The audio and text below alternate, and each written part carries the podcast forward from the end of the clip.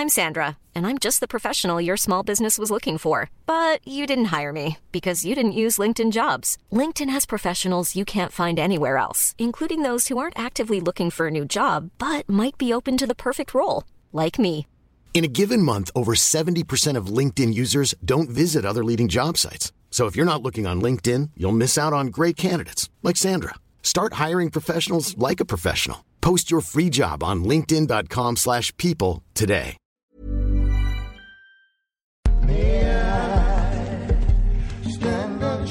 Muy buenas a todos, soy Alejandro Pascual y bienvenidos al Nexo, un espacio en el que se reúnen pequeñas reflexiones sobre la actualidad del videojuego.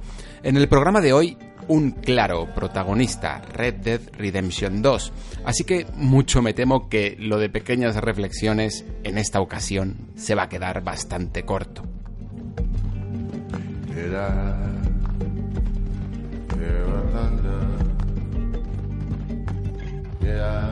Llevo estos últimos días dudando sobre qué programa debía hacer a continuación. Tenía un par de ideas interesantes que me rondaban por la cabeza y la cuestión que quedaba por zanjar es en cuál me centraba primero.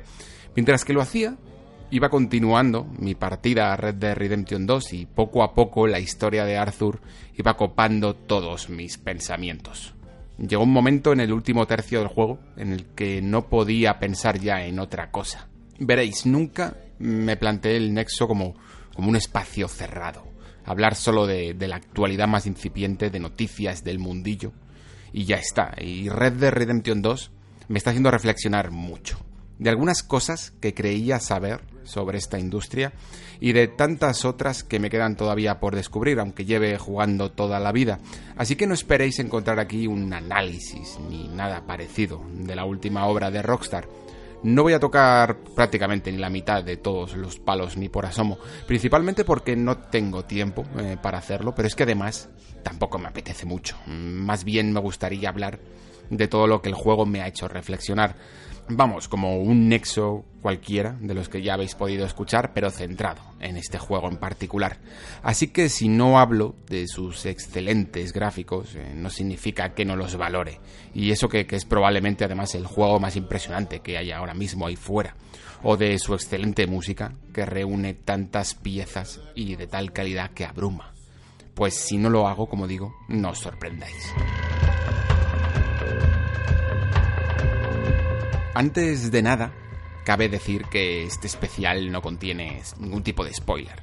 Y os aseguro que, es difícil hacerlo así porque cuando uno termina con Red Dead Redemption 2, solo quiere hablar con spoilers. Por eso voy a dividir, o al menos esta es la idea inicial, el programa en dos partes. En esta, la que estáis escuchando ahora mismo, no habrá ni un solo spoiler. Podéis escucharlo sin miedo.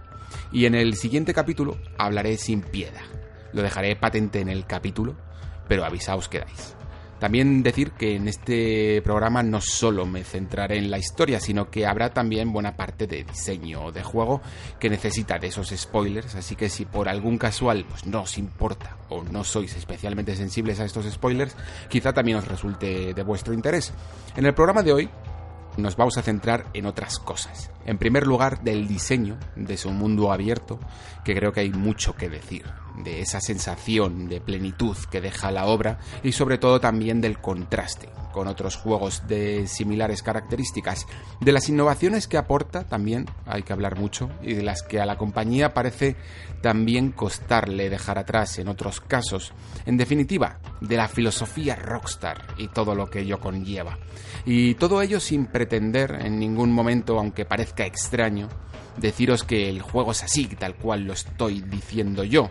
Mirad, decía antes que llevo jugando prácticamente toda la vida, y a día de hoy, todavía, con juegos como Red Dead Redemption 2, dudo y mucho, en primer lugar, haber entendido al 100% toda la obra, y segundo, eh, de que haya una sola forma de contemplarla. Lo que vais a escuchar son solo una manera más de verla, la que yo tengo ahora mismo, pero que no es ni mucho menos inamovible, porque a diferencia de lo que parece últimamente buscar esta industria, que parece obcecada en tener un pensamiento único en cada juego que se lanza al mercado y que todos lo miremos además bajo un mismo patrón, pues los videojuegos son obras vivas y es mucho más importante lo que signifique para ti, exclusivamente para ti, que lo que le signifique para la mayoría. Dicho lo cual, comenzamos.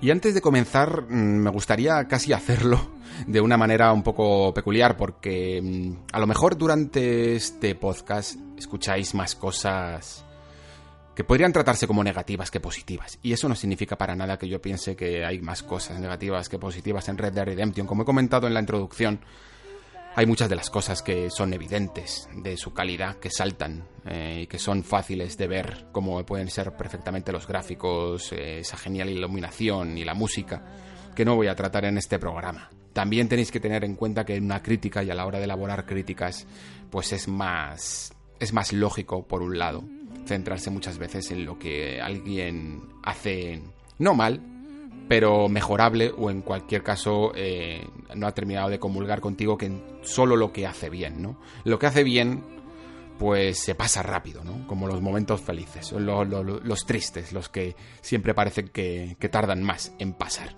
Eso siempre es así y en la crítica también lo es. Otro de los avisos que quería hacer es que nunca he sido un jugador de los que han amado a Rockstar por encima de todas las cosas durante toda su existencia. Mi relación con la compañía siempre ha sido un poco, no, no, quiero decir de amor-odio, pero sí, sí con respeto, sí con respeto a, lo que hacen, pero tampoco involucrándome mucho con, con sus historias. Yo podría decir que quizá el juego que más me gusta de Rockstar podría ser GTA 4, probablemente, creo que quizá hasta el momento es el que mejor había conseguido encumbrar lo que es la filosofía Rockstar y además el potencial que podía llegar a tener. Me pareció su obra más ambiciosa. Evidentemente también me gustó mucho Red Dead Redemption 1, pero creo que quizá a lo mejor innovaba menos. O por ejemplo Max Payne 3 también me gusta mucho, me parece uno, un gran shooter, pero también sus cotas de ambición podían estar un poco más comedidas ¿no? que, que GTA 4. GTA 5, sin embargo, me pareció bastante bastante menos de lo que se encumbró en su momento. Sí que es cierto que a lo mejor a nivel jugable era, era prácticamente una delicia. Era prácticamente todo lo que podía llegar a, desear un usuario, pero yo creo que Rockstar tenía un cierto compromiso con, con la narrativa y con lo que se podía conseguir. Siempre habían tirado también por ese lado. Y creo que faltó creo que faltó mucho de, esa, de esa Rockstar que, ya tenía que estar comprometida y sobre todo con un juego que, tiene la oportunidad de contar eh, cómo es la, humanidad a día de hoy, ¿no? cómo es el ser humano moderno y no solo quedarse en la sátira. Y GTA en general, y GTA V en particular, es un juego que quizá peca de quedarse demasiado en la sátira y en esos personajes malvados por el morbo de ser malvados que simplemente intentar contar historias humanas. Y ese precisamente es uno de los grandes puntos que, ha tenido Red Dead Redemption 2 y que sobre todo tendremos que ver en el apartado de spoilers porque evidentemente aquí eh, no podemos contar y avanzar mucho de la historia. Donde sí que nos podemos centrar bastante, de hecho, es en el diseño. Yo creo que el diseño del mundo abierto es uno de los grandes exponentes que tiene Rockstar, pero creo que para entenderlo también tenemos que entender que el concepto de mundo abierto que hay a día de hoy quizá no se está analizando del todo bien. Todos podemos perfectamente, si lo mencionamos, saber que hay grandes diferencias, pero creo que hay incluso un género prácticamente distinto, incluso entre el concepto de mundo abierto que tiene los juegos de Rockstar comparados con, por ejemplo, los que tienen los juegos de Ubisoft, o el concepto de mundo abierto que propuso Zelda Breath of the Wild, o el que tiene Bethesda con Elder Scrolls y Fallout, o el que tiene cualquier juego moderno. Realmente, de hecho, yo creo que casi todos los, quitando Breath of the Wild o, un poco quizá Bethesda, casi todos los juegos de a día de hoy cumplen con el, con el patrón propuesto por Ubisoft. El patrón de intentar rellenar casi todo el mapa de iconos, el de tener ciertas misiones con una estructura muy básica de, misión principal y de, y de intentar ir poco a poco completando todo el mapeado. Mira, decía el redactor de Kotaku en su análisis o lo que sea que hagan ellos, que Red Dead Redemption 2 es un juego que, que te domina.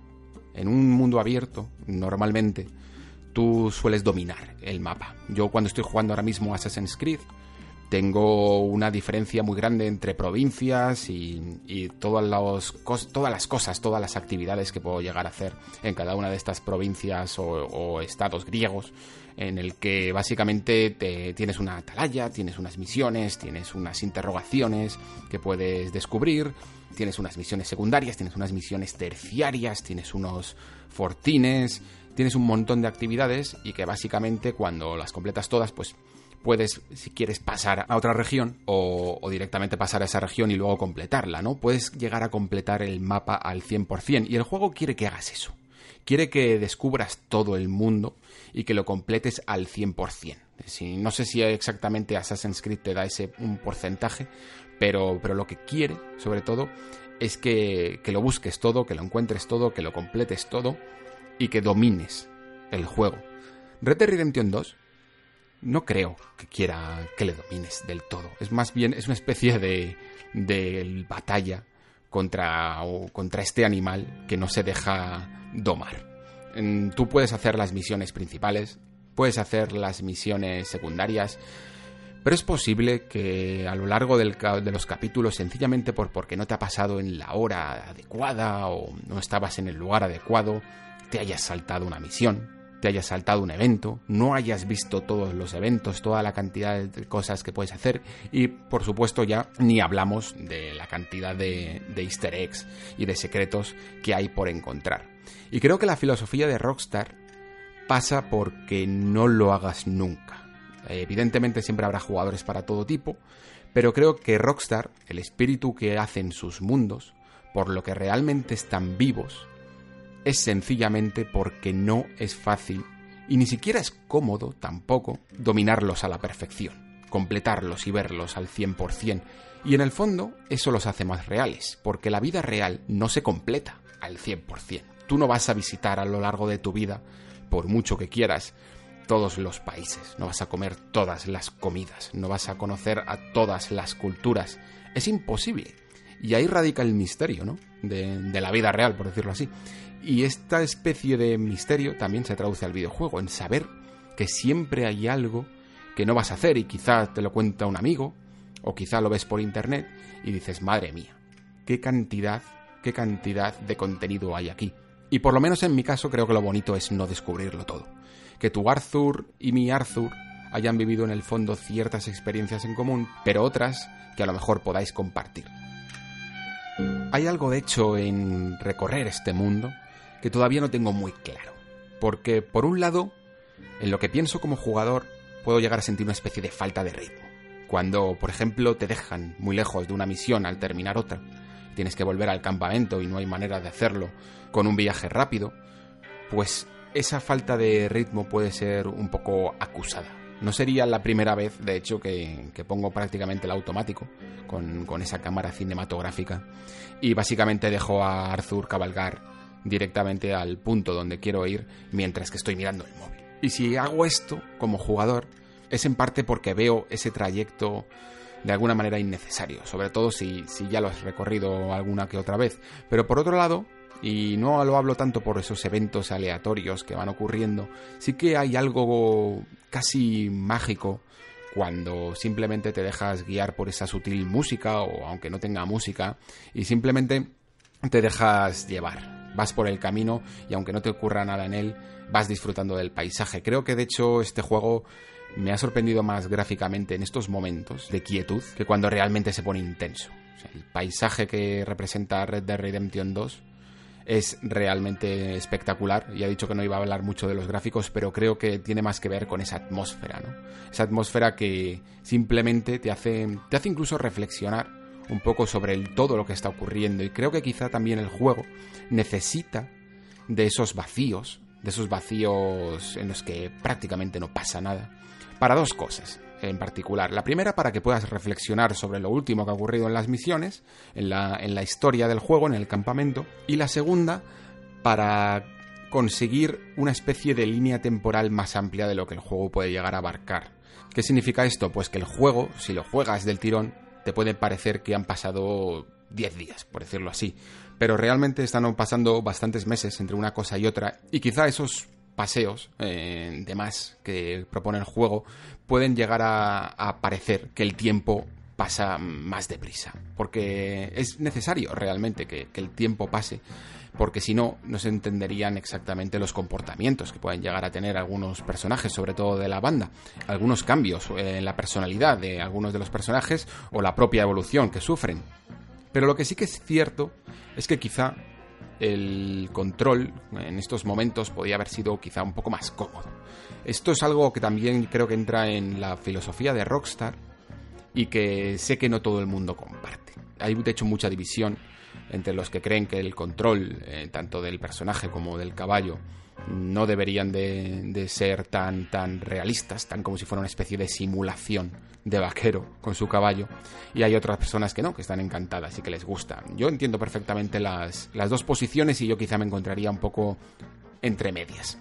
No necesito un control tan realista, porque entiendo que estos son videojuegos y que por mucho realismo que le quieras meter, no siempre esto va a ser mejor para la obra. Tampoco me gustaría que llegara a un punto, pues como ocurre en Assassin's Creed, ¿no? En Assassin's Creed prácticamente todos los movimientos son tan, tan arcade, por decirlo así, que en algunos momentos te puede llegar a sacar de la obra. Para, para Assassin's Creed funciona perfectamente porque en el fondo eres un asesino que haces prácticamente cosas imposibles. Pero para un cowboy en un escenario tan realista como es Red Dead Redemption 2, eh, no puedes en ningún momento hacer cosas que sean demasiado, demasiado irreales. Pero sin embargo creo que con un poco más de velocidad impresa en los controles, que fueran un poco más, que respondieran mejor a las acciones del mando, y no hablo tanto de, de ese input lag que se suele hablar por ahí. Me refiero más a un control más preciso a la hora de las acciones, creo que le ayudaría mucho más. Pensad también que en los videojuegos, al igual que en el cine, hay ciertas fórmulas que son perfectamente válidas. En una película os habrá sorprendido alguna vez que los personajes no se despidan cuando tienen una conversación telefónica, qué sé yo. Pues es precisamente para no romper el ritmo de la obra. No hace falta que, que, digas, venga, hasta luego, luego te llamo, y cuelgues. Simplemente cuelgas y se sobreentiende que te has despedido. De la misma manera creo que en los videojuegos, aunque permitan, por tener más horas de duración, una mayor exposición a estos tiempos, estos tiempos también tienen que ser un poco más rápidos, porque si no, se puede llegar a perder un poco de ritmo por el camino. Yo siempre pongo el ejemplo de la escalera, que en el cine se cortaría el plano de cómo se sube una, escalera, se pondría simplemente el principio, quizá una escena en el medio o ni siquiera, y directamente el final de cómo un personaje sube una escalera. Y en los videojuegos, pues se sube entera, siempre se sube entera. Pero tampoco se sube siempre peldaño peldaño, ni el personaje se cansa y tienes que parar a descansar, porque entonces puedes romper demasiado el ritmo del videojuego. Otro de los aspectos que he podido llegar a criticar es quizá el, propio gameplay, la manera en que controlamos todos los disparos. Y es que eh, se ha comparado de hecho mucho a Red Dead Redemption con Max Payne 3. No sé si estoy del todo de acuerdo. Creo que Max Payne 3 en esto es mucho más redondo. También lo tiene más fácil porque es un juego que se dedica simplemente al shooter. Pero no creo que Red Dead Redemption 2 sea un gran shooter. Eh, se le ve muy fácil las asperezas cuando no estás detrás de una cobertura. Y muchas veces te puede llegar a ocurrir no, no encontrarte en una de ellas. Simplemente te pueden llegar a atracar en mitad de un camino y prácticamente hasta que no elevas el Dead esta función de parar el tiempo un poco, se te puede hacer imposible dedicarte a, a eliminar a todos los que te intentan atracar. No tendría quizá tanto problema con ello, si no fuera porque en el fondo utilizas mucho esta mecánica, estás todo el rato prácticamente disparando. Y además es que las misiones no intentan hacer muchas más cosas. La verdad es que en comparación incluso con, los GTA, que antes he podido llegar incluso a criticar en otros sentidos, siempre los he visto como que las ciudades modernas dan mucha o más pie y mucho más juego a la hora de, presentar distintos escenarios. La verdad es que este paraje mm, del oeste eh, o del este prácticamente americano es un poco más vacío ¿no? y no da quizá pie salvo todo lo que nos podemos llegar a imaginar de robos a trenes e incluso algunas cosas más, algunas misiones más espectaculares, quizá. Como digo, se centra mucho más en, al final, en tiroteos de lo que podía llegar a, haber imaginado en un principio. De todas maneras, con, tanto con el control que he estado comentando antes, como con esta parte de disparos, me quejo, por decirlo así, porque de verdad, eh, comparado con otros controles sí que le puedo llegar a ver fallos, pero a, la larga no importa, no, no importa tanto. No me ha parecido un aspecto por el que yo podría realmente llegar a, bajarle puntos a Red Dead Redemption 2. Quizá para mí el verdadero problema, y este es uno que arrastra a Rockstar y que ha arrastrado suficientemente tiempo como para que ahora sí que sea criticable, es el de la dirección de las misiones. Veréis, Red Dead Redemption 2 lleva, lleva en desarrollo pues desde prácticamente el primer videojuego, ¿no? Desde 2011. Y aunque han sacado otros juegos por el camino, pero lo cierto es que Rockstar no ha avanzado en su forma de hacer estructura de mundo. Y mientras que antes me parecía bien, en el, argumento que he hecho antes sobre el diseño del mundo abierto, he valorado que, que, Rockstar tenga su manera, su propia manera de hacer un mundo, también creo que las misiones con las que lo puebla no siempre son las mejores para ello. Creo que la dirección de Sam Hauser, sobre todo me lo imagino perfectamente a Sam Hauser dirigiendo a todo su equipo y diciendo exactamente cómo quiere que sucedan las cosas, es de una forma tan, tan, no solo cinematográfica, sino dirigida y fija, que no da improvisación, no da lugar para la improvisación al jugador. De hecho, hay algunos cuantos momentos en los que el propio videojuego pausa y te pregunta, te pregunta cómo quieres enfocar esta misión. ¿Quieres hacerla con sigilo o quieres plantar unos explosivos? Y no puedes variar, no puedes improvisar, no puedes decidir que vas a por los explosivos y luego hacerlo en sigilo o viceversa. Tienes que hacerlo de esta manera para que el juego se amolde a todo lo que tú has decidido previamente. De hecho es que no puedes hacer prácticamente nada una vez que aceptas una misión. No puedes ni separarte de tus amigos. El juego se rompe en cualquier momento que tú intentas hacer algo que no te pide. Y para ello precisamente necesita darte muchos mensajes. Siempre verás abajo que te dice, sigue a este personaje, haz esto, sube, sube por aquí, abre esta puerta. Lo que sea que tengas que hacer, porque claro, son tantas acciones, te lo va a decir el juego y vas a tener hasta un tiempo para hacerlo, porque si no, se rompe el ritmo que Rockstar ha preparado para esa misión. Todo tiene que suceder sincronizadamente, mirando el reloj fijamente en todo momento. Y hay algunas veces que esto puede llegar a cansar. Puedes llegar a notar una estructura quizá demasiado tradicional a lo que se hacía en la anterior generación, eh, sobre todo en, en los juegos de Rockstar. Vas aquí, hablas con un personaje, vas allá, hablas con un personaje secundario, pero no hay mucho mayor movimiento, todo avanza en el momento en el que tú decides que avanza, todo avanza en el momento en que Arthur avanza, o en el momento en el que tú haces avanzar a Arthur. Porque como le decían a Mark Brown en Twitter, a Mario tú lo controlas, a Arthur tú lo diriges.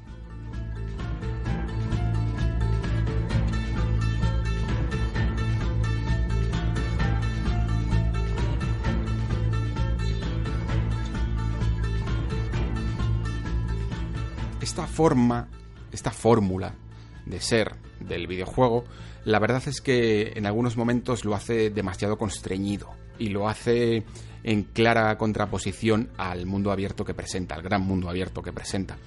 Sobre todo porque estábamos acostumbrados últimamente a que los videojuegos intentaran lo contrario, que te dejaran libre por el mundo y que prácticamente te sucedieran a ti las cosas, esa llamada narrativa emergente ¿no? que, podemos llegar a, ver en juegos como Breath of the Wild o incluso algunos juegos de crafteo y supervivencia.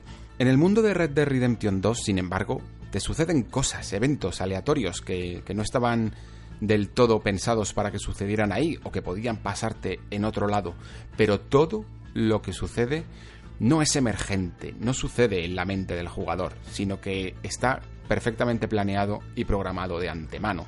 Cuando tú ves a ese pobre diablo al que el caballo le ha pegado una coz, no ha sucedido de forma improvisada.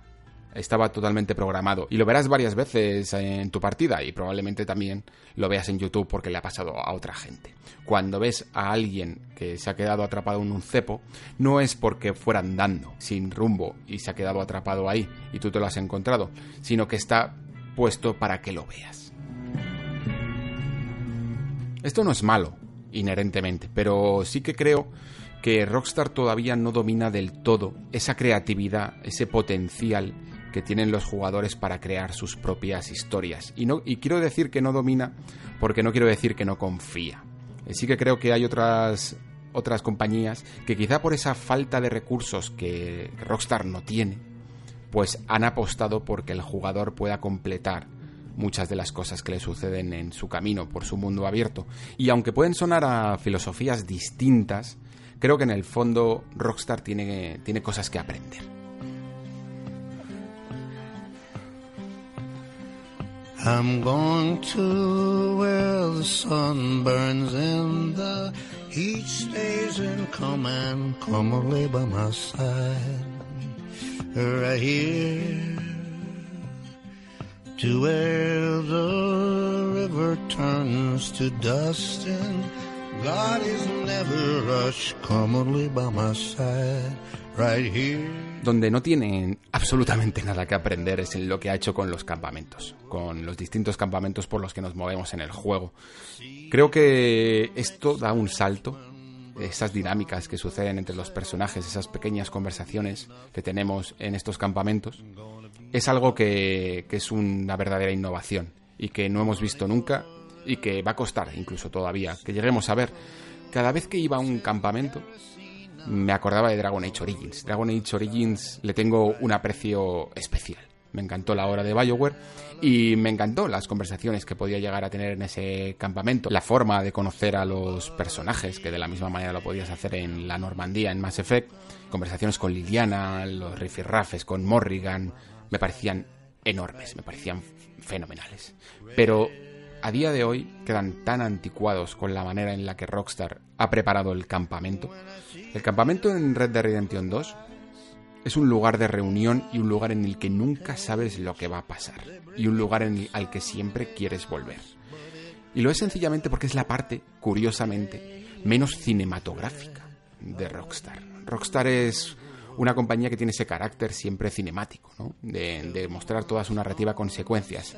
Pero en los campamentos hay muy pocas. A no ser que sea una misión principal o secundaria de algún personaje, lo cierto es que casi todas las conversaciones se hacen sin cortes, sencillamente con esa manera que tiene el juego de apretar el gatillo para señalar a un personaje y saludarle, puedes formar algunas conversaciones que suceden de una manera increíblemente dinámica. Y lo mejor de todo es que está preparado para que siempre que vuelvas en momentos clave tengas algo nuevo que descubrir. Y muchas veces cosas que no vas a descubrir. Directamente porque no fuiste esa noche a dormir te perdiste la última juerga, te perdiste la última celebración, te perdiste la última partida, o te perdiste la última reunión y la última charla alrededor de la hoguera porque te fuiste a dormir temprano.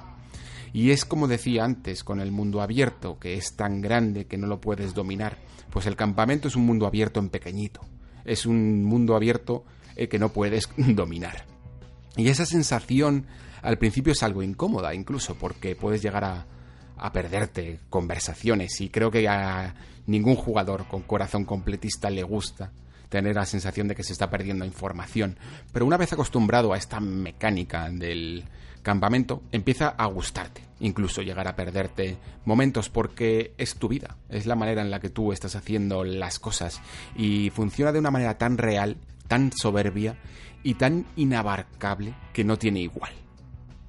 En este apartado, pues lamentablemente no me puedo meter tanto como me gustaría por temas de spoilers, pero sí que puedo decir que en el campamento suceden muchas de las grandes cosas que Rockstar ha innovado y en las que creo que ha madurado eh, a lo largo de todos estos años.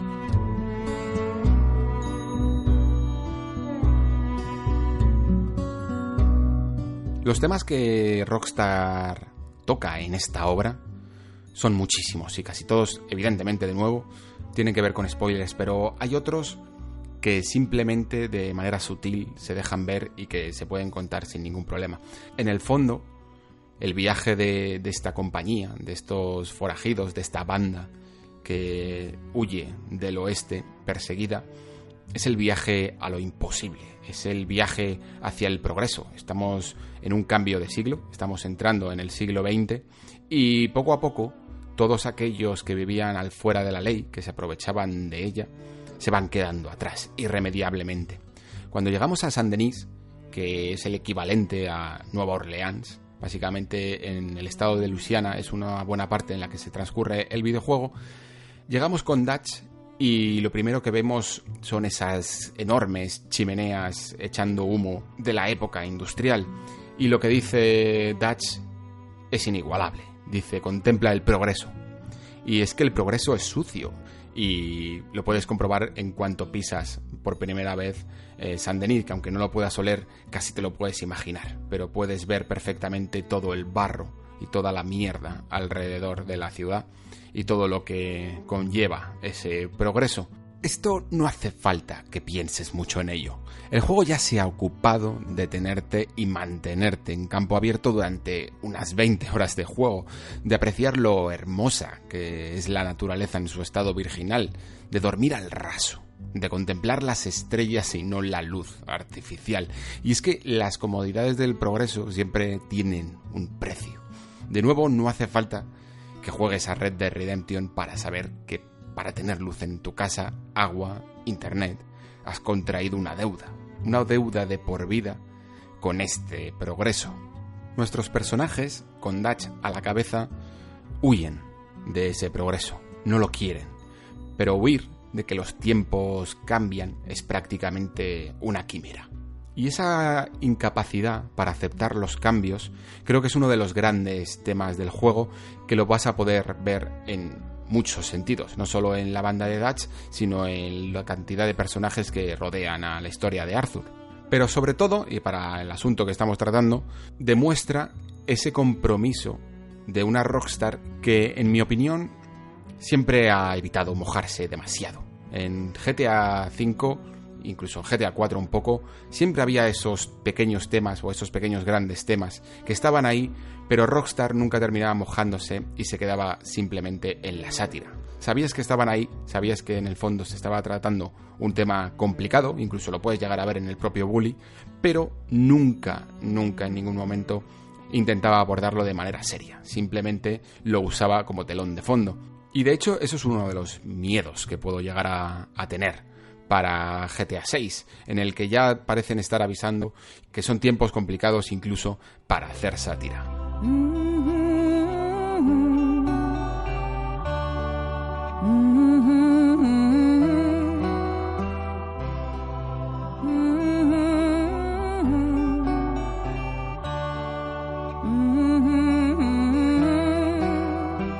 Red Dead Redemption 2, sin embargo, se compromete se compromete desde el primer capítulo y se compromete sobre todo en un capítulo 6 que es uno de los hitos que deja el videojuego como legado.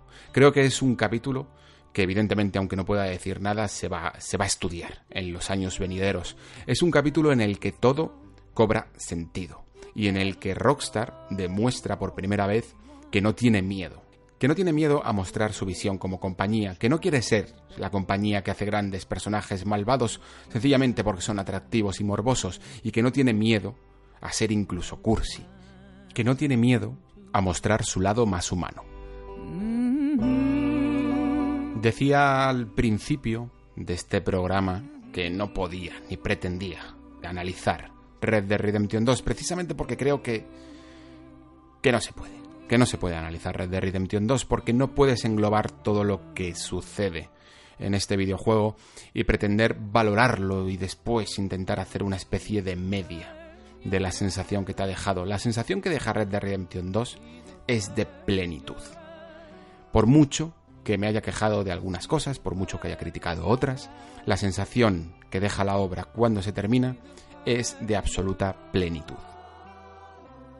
Hay momentos terribles. Hay momentos como el capítulo 5 que son dignos del peor Call of Duty, de las peores prácticas que muchas veces se han criticado en otros videojuegos y que aquí, curiosamente, a veces como que se dejan pasar. Pero sí que es cierto que es fácil dejarlas pasar, porque cuando el juego se pone serio y cuando el juego demuestra todo lo que es capaz de avanzar a esta industria, no puedes tener ningún reproche. Al fin y al cabo, todos nos equivocamos y todos intentamos dar lo mejor de nosotros mismos. Eso es lo que nos hace humanos. Y Red Dead Redemption 2 es un juego con alma. I'm going to where the sun burns and the heat stays in command. Come lay by my side, right here, to where the river turns to dust and God is never rush. Come lay by my side, right here. Como he comentado a lo largo del programa de hoy, lo cierto es que nunca he sido un jugador muy de Rockstar.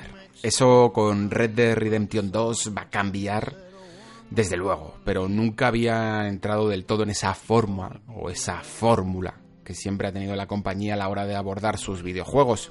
Pero aún así, adoro que Rockstar haga lo que hace y sobre todo de la forma en que lo hace. Veréis, durante los últimos dos programas hemos comentado algunas malas praxis, o al menos digamos males endémicos que hay en las compañías, las mil y una formas, en definitiva, en las que todo se puede ir al traste los intereses ocultos y muchas veces no tan ocultos que terminan por empantanar la producción de todo videojuego, los sueños rotos de los desarrolladores que se quedan por el camino, los que lo dejaron todo hasta su propio salario solo para la oportunidad de trabajar en la compañía que tanto aman. Cuando me imagino a Rockstar, sin embargo, veo una especie de burbuja. Durante la promoción del juego, algunos representantes sí que dan la cara, atienden un par de entrevistas y rápidamente vuelven al confort de esa burbuja donde no existe ningún tipo de ruido externo. No hay presiones de inversores por tratar al tal personaje de esta forma o crear este tipo de estructura porque es la que ahora funciona. En algunas cosas, Rockstar parece jugar a este juego con trucos, con el truco del dinero infinito y el truco del tiempo infinito con un lujo que no se pueden permitir estas otras compañías que por intereses, presupuestos o cuentas que saldar tienen presiones externas. Y no quiero expiar a Rockstar con esto de todos sus pecados, porque tiene unos cuantos. Cualquiera que haya estado atento a la actualidad sabe de sobra que ha habido durante muchos años una gran presión en sus trabajadores y una gran cantidad de horas extra por delante. Con todo, no se puede negar que Rockstar hace las cosas diferentes. Y me gusta lo diferente porque deja lo común en la más absoluta evidencia. Red Dead Redemption 2 ha subido el listón en muchas parcelas del videojuego, en otras quizá necesita mejorar.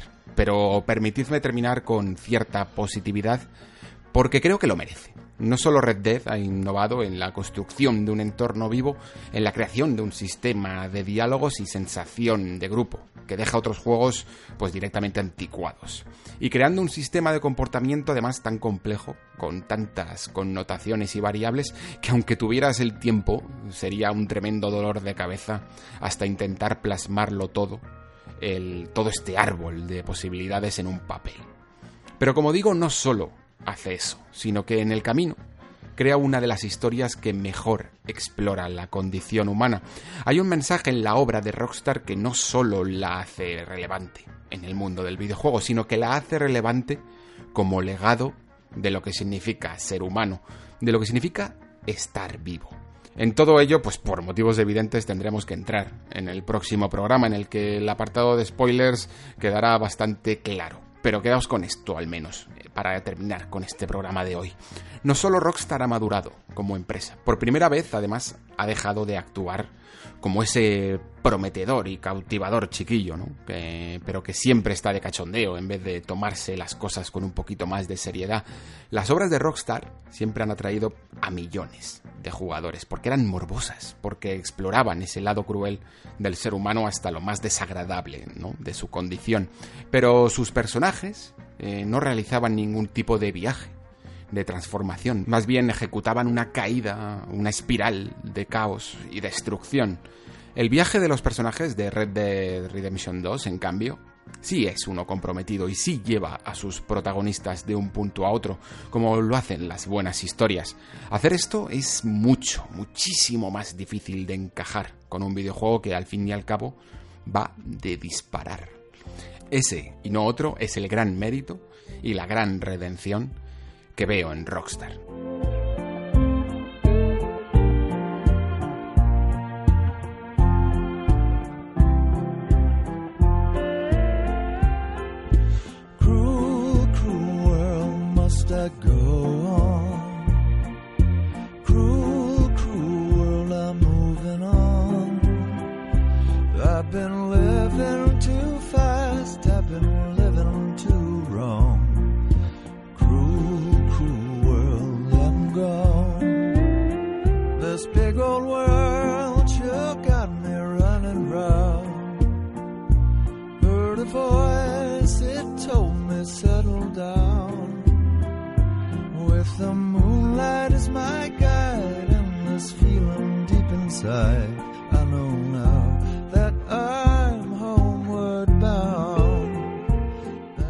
Del programa pasado dos preguntas. Una de Pambel que dice, me gustaría un nexo de cómo la prensa debe o no cambiar los análisis. Muchos juegos cambian después del lanzamiento, pero los análisis son normalmente del día 1.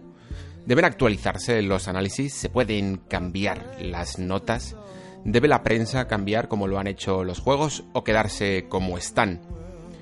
Pues sí, creo que deben cambiar, Pambel. igual que hemos estado incluso hoy hablando en el programa de Red Dead Redemption de cómo los personajes muchas veces se niegan a aceptar los cambios, la prensa muchas veces también se niega a aceptar los cambios. Es mucho más fácil no hacer nada. Es más fácil no cambiar toda la programación de una web o todo el estilo de notas, sobre todo de, de una web, que cambiarlo todo, que darle la vuelta a todo. Sí que es cierto que hay algunos juegos que probablemente no necesiten mucho cambio.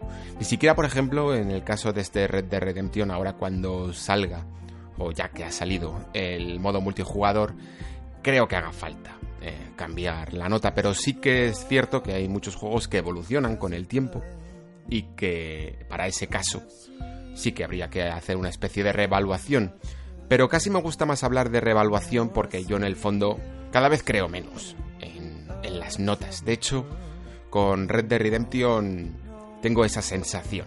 Tengo esa sensación de que es un juego, como decía antes, muy difícil de analizar o prácticamente complicado de hacerlo bajo los estándares actuales porque no se ajusta al modelo de análisis. No puedes sopesar los puntos positivos y los puntos negativos e intentar encontrar una media numérica sobre ello. Creo que los juegos cada vez tienen más que ver con esa sensación final que te dejan y esa sensación final, pues si quieres, pues puedes ponerle un numerito.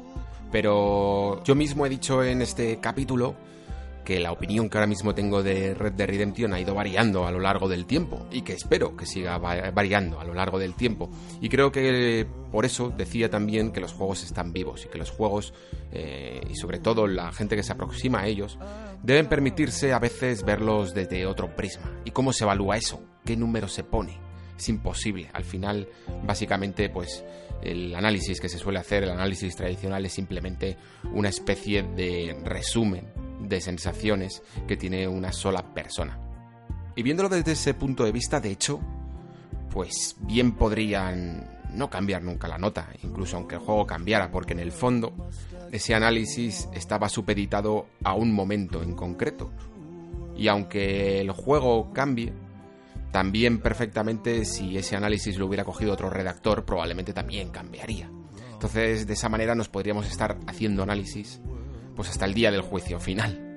Creo que la gente que sabe que un juego al final ha cambiado es porque lo juega. Y esa gente es probablemente la que menos necesite un análisis. Así que como ves al final te he terminado diciendo que, que tanto que sí como que no. Y eso básicamente lo que significa es que cada uno lo tiene que enfocar como le dé la real gana. Y tú como usuario, como lector, o como espectador, o como oyente, pues tienes que decidir a quién prefieres escuchar. Entonces, partiendo de esa base, eh, no sabría si dedicarle de momento un, nexo completo a, este tema.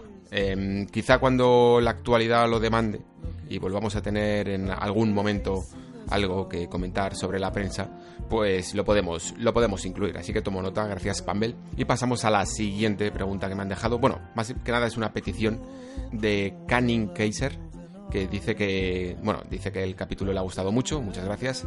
Y también me pregunta si puedo poner la lista de la música que utilizo. Bueno, la lista que, que utilizo normalmente, porque ya habéis visto que en este programa de Red Dead Redemption 2 pues he utilizado su banda sonora. Te comento Kaiser porque la verdad es que uso bastantes canciones para de distintos juegos para, este podcast. Eh, la primera que puedes escuchar, que es esta pequeña introducción. Al igual que esto que continúa después.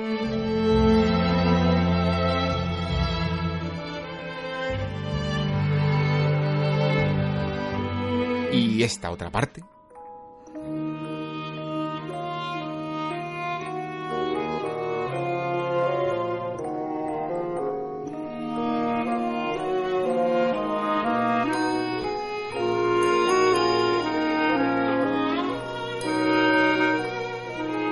Todas son de la misma banda sonora y es de Derafine.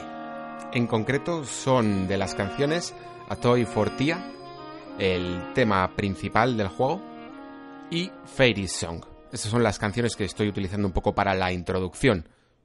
Después, más o menos a mitad del programa, viene un tema que es de Dragon Age, mm, de Dragon Age Inquisition en concreto, que es el tema de Orlé, eh, Theme, y que es un tema que me gusta bastante. Utilizo solo un poquito.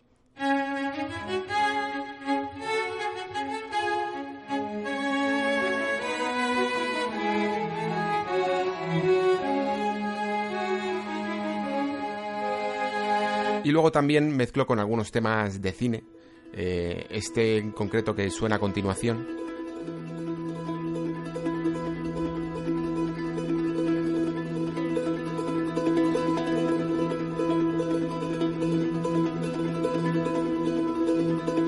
es el tema de la película The Insider, en español creo que se llamaba El Dilema, y es un temón.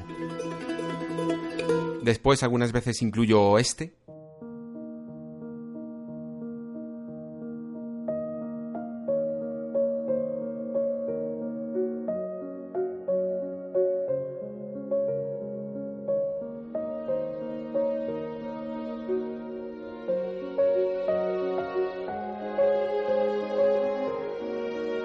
es un tema del videojuego What Remains of Edith Finch.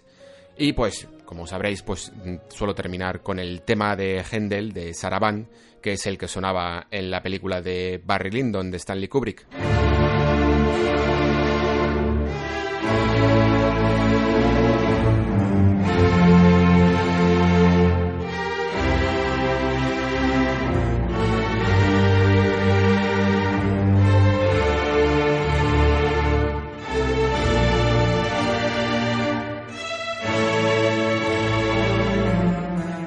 Con eso, pues más o menos, mm, suelo cubrir el podcast.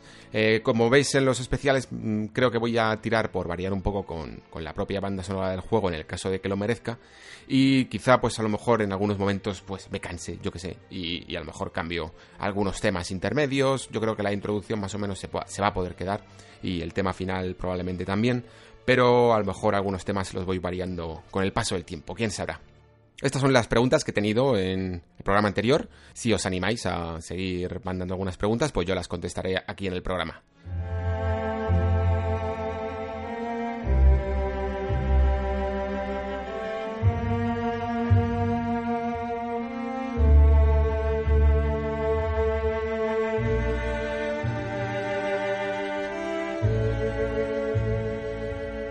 Y hasta aquí el nexo de hoy, como ya he dicho, la primera parte de un viaje que todavía queda por explorar. Espero tener el próximo capítulo pronto, la verdad, pero esta semana Estoy en la Barcelona Games World, así que es posible que lo tengáis durante los próximos días y si no he tenido tiempo de grabarlo antes y programarlo, pues lo tendréis la semana que viene. En cualquier caso, espero que hayáis disfrutado de este nexo. Y si lo habéis hecho, recomendarlo a vuestros amigos para que cada vez más gente nos encontremos en este nexo de unión que estamos creando entre todos. A los que ya estáis haciéndolo, mm, recomendando el programa, no puedo dejar de daros las gracias, ni un minuto. Ahora mismo son esos mensajes que me llegan a las notificaciones de Twitter y esos comentarios que ponéis en iVoox los que me dan muchas más ganas todavía de seguir con este proyecto. Recordad, además, que podéis comentar tanto sobre este tema como cualquier otro que queráis debatir, dejando un comentario en cualquiera de estas plataformas y yo lo comentaré al final del programa, como he hecho en este, para que poco a poco el nexo lo hagamos entre todos. Nada más por mi parte, gracias por escuchar, se despide Alejandro Pascual, hasta el próximo programa.